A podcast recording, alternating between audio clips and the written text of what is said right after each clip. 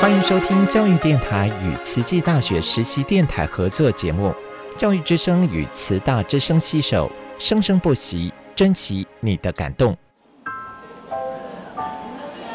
读大学到底有什么了不起的？就多一张文凭啊！多一张文凭，出去也不一定有工作啊。哪有？我觉得很好玩的，还可以交许多朋友，还可以学到。一八三七年，热力学大师焦尔问他的老师道尔顿：“受教育的目的是什么呢？”道尔顿说：“教育的目的在鼓励学生从事基本的问题探索。大学有许多课程，目的不是让你得到高分，而是让你了解自己。”欢迎收听由慈济大学教育团队制作主持的《大学了不起》。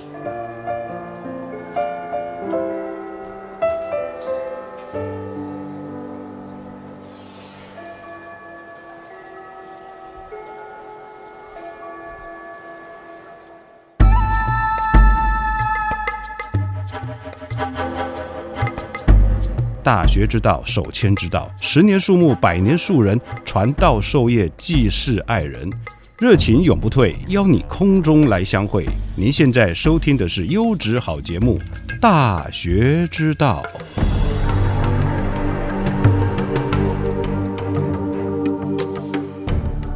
各位亲爱的听众朋友，大家好，欢迎收听《大学之道》，我是节目主持人何坤义。在两个礼拜前，我们跟大家介绍我国古代的大学，它到底是一个什么样的形制，又肩负着什么样子的一个使命哦，教化的功能。当时的节目的尾声呢，也跟大家说，哎，我们找一个时间来跟听众朋友介绍一下西方最古老的大学。那今天我们就利用哎这个节目来跟大家介绍一下。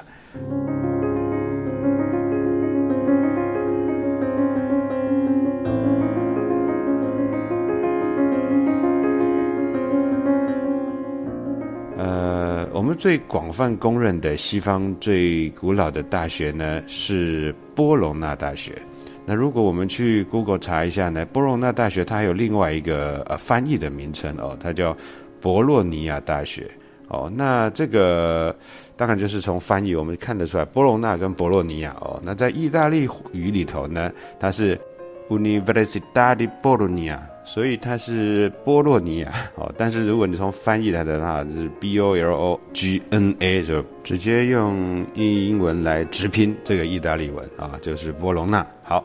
那它是一所坐落在意大利艾米利亚的这个罗马涅大区哦的首府波隆纳的一个综合性的公立大学。那它是建立在公元一零八八年，当时是神圣罗马帝国时期。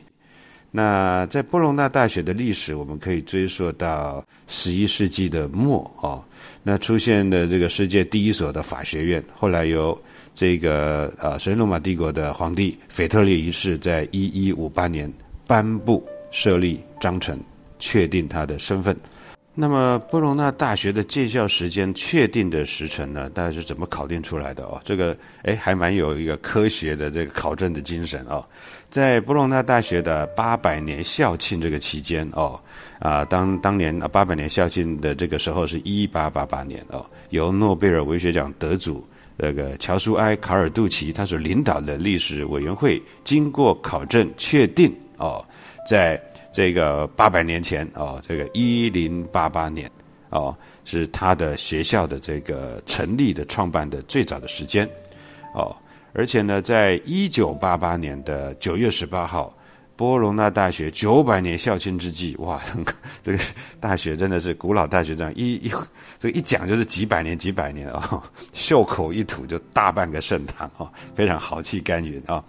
这个一九八八年九月十八号，波隆纳大学创下九百年校庆之际。欧洲四百三十位大学校长在波隆那著名的大广场上面共同签署了欧洲大学宪章，正式承认呢，而且正式称这个宣布波隆那大学是大学之母，也就是世界上所有大学的母校哦，哇，非常重要的一个里程碑。我们知道，在中世纪到近代的欧洲呢，都是以拉丁语当成学术跟研究主要的通用语言哦。那博隆纳大学始终保有着欧洲文化学术发展的一个最主要的核心关键的位置，而且引领了欧洲大学体系的改革。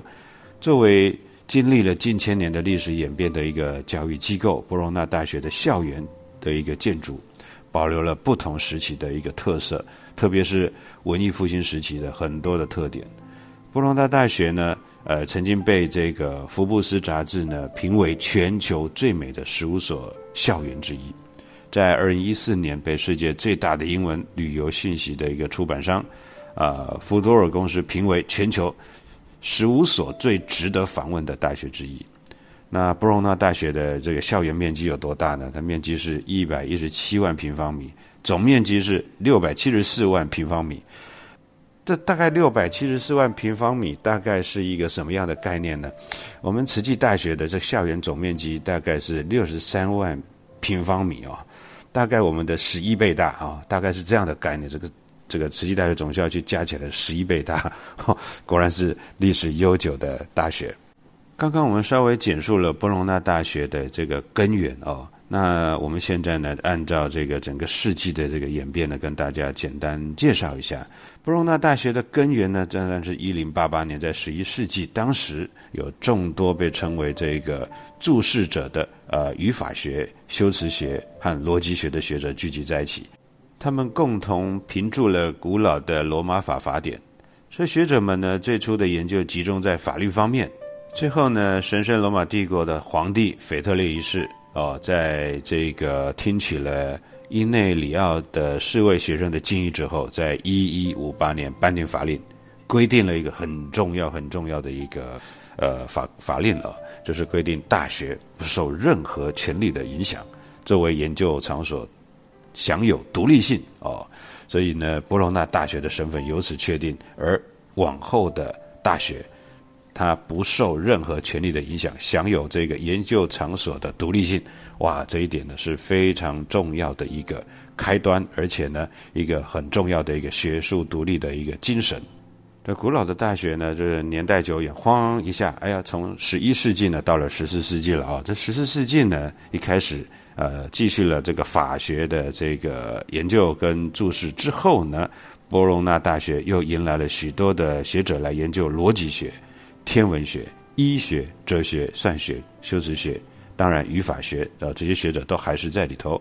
在一三六九年呢，波隆纳大学建立了神学院。哇，就很多学校著名的大学哦，都是呃神学院起家的哦，这是非常重要。而且我们慈济大学是一个宗教的大学，所以我们的这个宗教的一个这个学习哦，这也是不可或缺，而且是必须要知道做到非常独立而且神圣的一个研究。好，那回到波隆纳大学，在科学史和文学史上面呢的一些重要的学者也曾经在这儿在求学研究或从事什么教学工作。而在这个时期呢，我们必须呃注意到一三一七年这一年呢，波隆纳大学最早的大学章程就在这一年制定下来。时光飞快的又来到了十六世纪啊，波隆纳大学在众多的学科上做出了非常突出的贡献。开创了称为自然魔法的教学，啊，就是我们今天的实验科学哦。在这个时期呢，啊，彼得罗·彭波纳奇通过对于自然科学的研究，向传统的神学发出了挑战。乌利塞·阿尔德罗万迪则奠定了自然科学的基础，同时呢，他对药理学的发展也有重要的贡献啊，对很多的动物化石和自然现象做了收集跟分类。在这个同时间呢。布隆纳大学成为代数学的研究中心，代表人物有卡尔达罗跟费罗。哇，还有一个值得我们注意的哦，就是加斯帕雷塔利亚科奇，他开始了整形外科的最初的研究。哇，怪怪的，这个时期太厉害了！整形外科最早的研究也在波隆纳大学，实在太了不起了，好棒棒啊！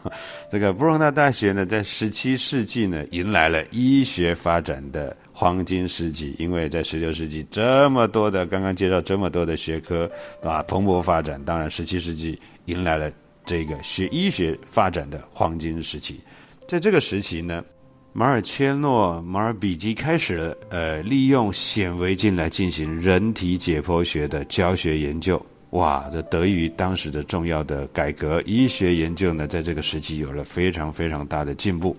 中世纪时期的布隆纳大学的声誉，在整个欧洲马上就传遍开来，成为研究学者所向往的这个学术圣地。在这个时期呢，这好多好多的研究学者都过来了啊，呃，就我们大家大概有听过的这个大诗人啊塔索，或者是教宗尼格老五世哦，还有这个我们说的艺艺术理论学家阿尔贝蒂啊，甚至于我们所知道的这个尼古拉哥白尼啊，他也在这里学习这一个宗教法的同时，开始了自己对于天文学的观察跟研究。哇，天哪，好多有名的学者都在这儿得到养分哦。拓展开他研究的道路，哇，真的是让人非常的羡慕。时间来到了第十八世纪的工业革命，在这个时期，波隆纳大学跟整个时代脉动结合，推动了科技科学哦技术的发展，做出了独特贡献。在这个时期呢，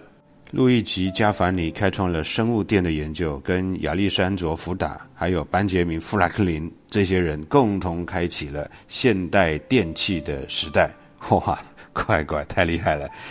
还有，还有，还有一件非常重要、必须要提的事情，就是在一七三二年这一年，物理学家罗拉巴斯成为了欧洲第一位的女性教授。哇，真的是太厉害了！第一位女性教授也是在我们这个波隆纳大学哇培养出来的，真的是太厉害了。当然，在这个时期，刚刚也提到了，节目一开始有说到，一八八八年，波隆纳大学举办了八百年的校庆。几乎世界上所有的大学代表们都来到了波隆纳大学，而且呢，大家宣布波隆纳大学共同为啊所有大学之母啊的荣誉而欢呼，承认波隆纳大学是大学的根源，是继承与追求宽容之路的根本，而且这一天是国际性的学术节日。大家记得，一八八八年九月十八号。时间到了二十世纪，波隆纳大学一直保持着世界文化学术界的中心的位置，直到了两次世界大战的爆发，那研究跟教育的重心被转移了。然而，在已开发国家的教育体系不断的更新发展过程当中呢，波隆纳大学一直担任着举足轻重的地位，成功的引领了欧洲大学制度的改革。在一九九九年六月十九号，波隆纳大学的大讲堂。欧洲二十九国的教育部长共同签署了波隆纳进程的纲领性的文件，叫做《波隆纳宣言》。啊确定了在欧洲高等教育区和世界范围内推广大学教育的发展，而且提高了欧洲大学的竞争力的目标。波隆纳进程呢，是欧洲各国在高等教育的这个领域呢互相衔接的一个项目，确保各国高等教育的标准相当。到了二十一世纪的现在呢，哇，博隆纳大学拥有超过十万名注册的在校生，哇，十万名学生，哇，好大的学校啊！当然，它的校地这么大嘛，哦，那让它成为欧洲学生最人数最多的大学之一。在二零一二年呢，博隆纳大学在校院设置上面进行了系统性的改革，重组为十一个学院、三十三个系，设有两百一十二个学科。除此之外呢，布隆纳大学的图书馆系统庞大，藏书量非常的丰富，历史这么悠久，藏书当然丰富。它有三十八个图书馆，哇，总藏书的这个数量呢，达到了一百二十五万册，而且订有两千五百种的报刊。这个大学的图书馆系统呢，由三级网络所构成的：大学网、学院网跟研究中心啊，研究中心网。在布隆纳大学的历史。档案馆里头呢，也收藏了呃大量大学创建以来的重要的文献，对于近现代高等教育制度的研究十分的重要，所以布隆纳大学被人们称之为博物馆大学。哦，它有大约三十个博物馆和一个植物园，其中较著名的有天文博物馆、地质博物馆、矿物博物馆、物理博物馆、动物博物馆、人类博物馆，还有解剖博物馆，还有病理博物馆等等。哇！这个除了这么多这么多的博物馆之外呢，它每年有多少的课外活动，还有一些呃跟国际社会的交流呢？哎，呃，根据资料呢，我们知道它每年有超过四百五十项的课外活动，包括了与世界文化名流交流，还有参加这个科学论坛和社会活动等等，很多活动都由博隆纳大学跟公共机构、当地机构合作来举办的。哇，受到这个学生、当地民众的欢迎啊，踊跃的参加。布隆纳大学是意大利最好的综合大学之一，在二零一三年呢，它的这个学科排名啊，分别在人文艺术是第五十七名，工程学一百六十九名，呃，生命科学一百四十二名，自然科学一百一十八名，社会科学一百一十三名。在这个 Times Higher Education 的世界大学排名呢，在这个二零一三年的排名当中。博隆纳大学的人文艺术位列全世界第七十六名，在二零一三年的世界大学学术排名当中呢，数学跟自然科学的学术排名是一百二十三名。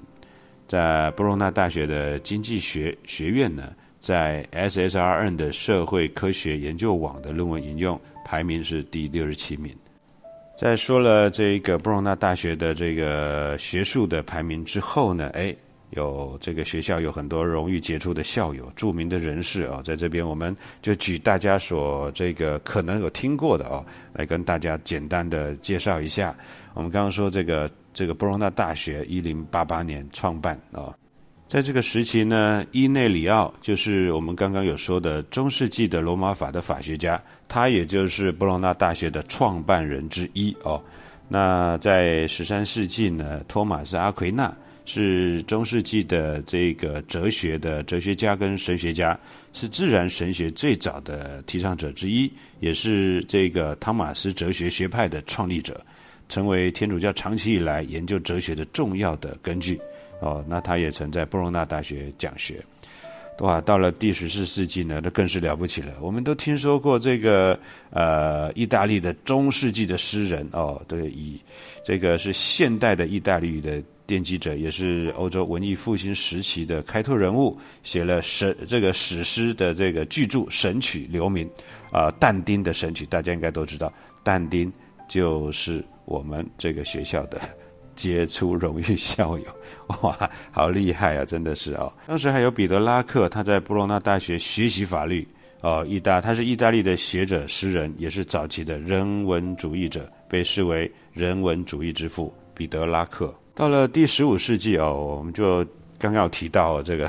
最最最这个我们大家都知道的这个尼古拉哥白尼哦，他是文艺复兴时期的这个波兰数学家、天文学家，在这个波罗纳大学学习法律、人文学科以及天文学，提倡了日心说的模型啊，提到了太阳为宇宙的中心。好，他在临临终前发表了《天体运行论》。一般认为是现代天文学的起点，开启了哥白尼运动，并对这个推动这个科学革命呢做出了重要的个贡献哦。在这儿好像有要跟大家去分享一下哈，但好像都觉得哥白尼好像是被呃烧死的，因为在那个时代，好像你跟很多的这个理论啊、学说的这个说法呢，好像跟整个整个教会的不一样哦，他就会。被视为异端了，有些被逮捕入狱哦，甚至有有有说法说他被烧死在罗马广场等等。那其实没有哦，因为哥白尼他写完这个《天体运行论》哦，完成之后呢，他就不愿意发表，因为他知道这个这本书出版之后呢，会会遭到地心说的信徒攻击，而且会受到压制，所以他经过深思熟虑之后。哦，那当然晚年啊，在他的这个在哥白尼还有他的朋友的还有学生的支持之下呢，最终决定出版这本书。这本书呢排版出版了，但是他在弥留之际啊，这个哥白尼见到了刚刚出版的天文学的一个理论啊，但是他当时已经脑溢血，而且双目失明。听说了就是摸一摸书皮，也没有去看他哦，因为他他后来就走了哦。那真正被烧死的呢是意大利的哲学家。啊，乔尔丹诺布鲁诺啊，他是很勇敢的去捍卫，而且这个发展的这个哥白尼的太阳中心的理论，把它传播到整个欧洲，哦，被世人呢称为反教会哦、反经验哲学的这个战士哦，他是捍卫真理的这个寻杖者，所以他到最后是真的就被。视为异端哦，被捕入狱啊，烧死在罗马鲜花广场啊。最后是罗马教皇哦为他平反。那哥白尼并没有被烧死哦，他是这个终老而死而死的哦。好，那我们再继续回来哦，这个波罗那大学的这个很多很多的这个杰出荣誉校友这边。在第十五世纪呢，还有一个一任教宗哦，第两百一十五任教宗是这个亚历山大六世啊，他在位十一年，他也曾在波罗那大学学习法律。在十六世纪的时候呢，呃，第两百三十一任的教宗哦，那诺森九世啊，他担任教宗前是一位律师，他也在波罗那大学学习法律。此外呢，第两百三十五任教宗呢。呃，而我略十五世呢，他也是哦，这个在布罗纳大学学习法律，哇，这个有好多教宗呢，也是布罗纳大学的这个杰出荣誉校友啊。那当然，在当时的医学界里头呢，这个卡尔达诺哦，他是文艺复兴时期的著名的医学家跟数学家，他也曾在布罗纳大学担任医学教授，是历史上第一个啊对这个。斑疹伤寒做出临床描述的人，也是第一个发表了呃三次代数方程一般的解法的这个卡尔达诺公式哦，也称为卡当公式哈。呃，当时是最早使用了复数的观念啊。他在死后呢，发表了这个《论赌博游戏》一书，被认为是一部呃这个概率论的一个著作哦，这开创了现代的概率论哇。真的是杰出诶，医学跟数学哇，这两个非常了不起的学科，真的是啊，真的是杰出到不行啊。好，那到了第十世、第十七世纪哦，哇，这个乔瓦多多梅尼科卡西尼啊，他是这个布罗纳大学的天文学教授。为什么要介绍他呢？因为他是第一个发现土星的四卫星的人哦，所以这发现了这个啊卡西尼分界线以及木星的这个交叉自转哦，真的是。太厉害，太厉害了！那还有哇，更精彩、更刺激的在后面哦。还有伯纳文图拉卡瓦列里，他是这个布罗纳大学的几何学教授，他发现了跟中国这个主恒原理等价的定理哦。该定理说明具有同样高度跟。呃，恒等的横截面积的几何体呢，具有相当的体积，相同的体积啊。还有马尔切洛·马尔皮吉哦，他也是波罗那大学的解剖学教授，是显微解剖学及组织学之父啊，写有关于肺的解剖观察，还有论内脏的结构等等哦。马氏馆就是根据他命名的哇。当然，在十八、十九世纪呢，都有很多很多很杰出的这个学者哦。那这个刚刚有提到的这个哈，呃，罗拉巴斯啊，十八世纪的意大利的科学家，这在已经到了十八世纪了啊。她是波罗纳大学的解剖学教授，她是欧洲第二位获得学术资格的女性，同时也是欧洲第一位女教授。接着下来呢是玛利亚阿涅西，她也是意大利的这个数学家、慈善家跟哲学家，她撰写了第一本完整的讨论的积分与微分的教科书啊，微积分。好难的一个学科哦，他被任命为布隆纳大学的数学与自然科学系主任，是历史上继罗拉巴斯之后的第二位大学教授的女性。由于时间的关系，哇，我们时间呢，咻一下又到了尾声了。当然。呃，我们如果想要知道有多少这个荣誉校友杰出的这些呃人士呢，当然在 Google 上面的都可以查得出来。那今天呢，非常荣幸跟大家介绍了我们说的这个西方最古老的大学啊，波隆纳大学，当然也当然也翻译为波罗尼亚大学哦。希望各位听众朋友喜欢今天的节目，我们大学之道，欢迎下周空中再相会。我是主持人何坤义，感恩您的收听，拜拜。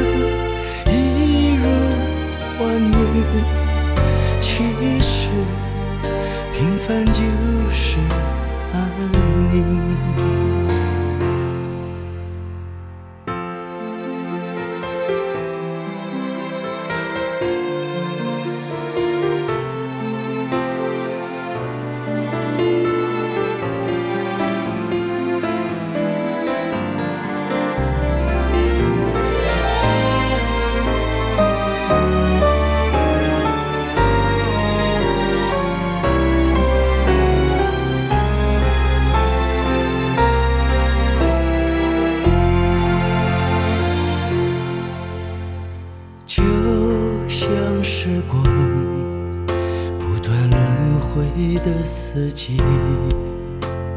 春去秋来，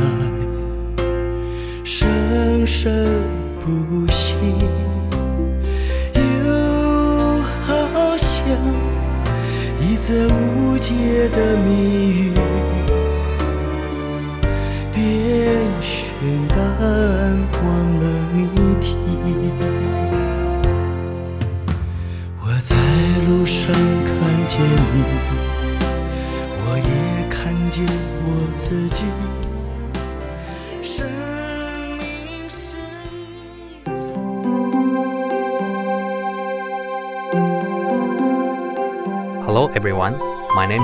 uh, Simon Chen.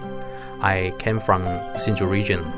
and uh, my favorite Jing's aphorism is "Mercy is giving happiness, giving all living beings joy and happiness." Yeah. Uh, I wondered. Uh, I think many many of you would uh, uh, ha- have the same question as I did before. What is mercy? Yeah. And uh, after I became a Tzu Chi volunteer, I started to realize what the mercy is. The true mercy is that uh, when people they are in suffering, you feel the pain as they do, and uh, you are you are so urgent to to to want to relieve their sufferings, and uh, this is the mercy. So when you can feel people's pain and you are so urgent to to re- relieve them from their sufferings, the first thing you can do is giving them happiness. And uh, by giving them happiness, I didn't just mean that uh, you you uh, you can give them the material material stuff, yeah, to comfort them. Sometimes just a simple hug, or sometimes just a simple greetings, and it's gonna touch their heart.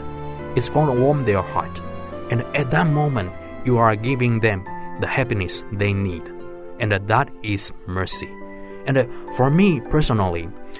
I I like to I like to to to watch people when are when they are deeply touched. I like those touching moments, and especially when I shared my own personal experience, when I deeply know that I can touch someone, and uh, I look them through their eyes, and I knew that uh, at the moment when I opened their heart, I'm very satisfied, and uh, that is the reason why I keep coming back because this exchange of touching moments between people. And this kind of exchange of touching moments is going to soften people's heart. And uh, and together we're going to have a very wonderful uh, very wonderful spark. Yeah we're going to have a very good chemical reaction.